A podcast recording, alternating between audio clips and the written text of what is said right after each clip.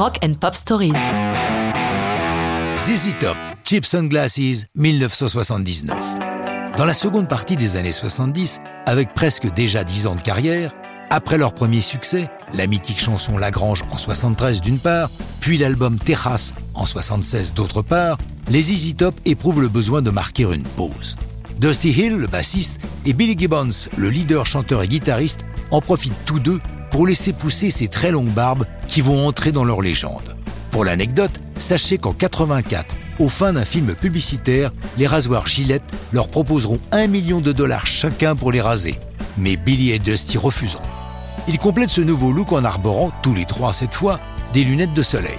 Si les leurs ne sont pas forcément cheap, la chanson leur est venue à l'esprit à l'époque où l'essentiel de leur tournée se déroulait en voiture, comme le raconte Dusty Hill.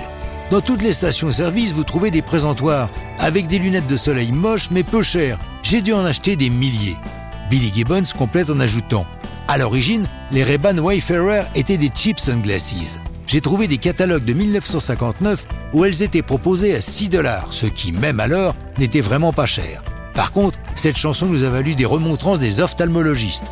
Lors d'une convention de leur corporation à Hawaï, il y avait une énorme affiche avec une femme pointant son doigt et la mention Don't wear cheap sunglasses. Je suis bien obligé de reconnaître qu'ils ont raison. Bien que durant des années, lors des concerts, nous avons balancé des milliers de paires de cheap sunglasses au public devant nous. D'après Billy Gibbons, la chanson est née sur la route, alors qu'il traversait le Texas en direction d'Austin et passait près de Lagrange, puisque rappelons-le, c'est une petite ville texane. 30 km après, les paroles étaient terminées. Musicalement, le paysage a changé durant leur pause et le punk a bouleversé les habitudes. Du coup, ils se lâchent encore plus qu'avant, ne se préoccupant plus du tout des réactions éventuelles des radios FM. Pour sa partie de guitare, Gibbons utilise un énorme ampli Marshall Major de 200 watts, la norme étant plutôt la moitié. Il emploie également un Maestro Ring Modulator de l'électronique de cette fin des 70s qui donne un son particulier à ses riffs.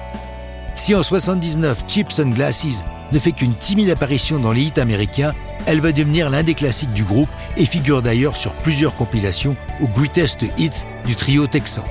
Après Deguelo, l'album qui contient Chips and Glasses, le disque suivant Eliminator va donner à ZZ Top une énorme popularité mondiale. Mais ça, c'est une autre histoire de rock'n'roll.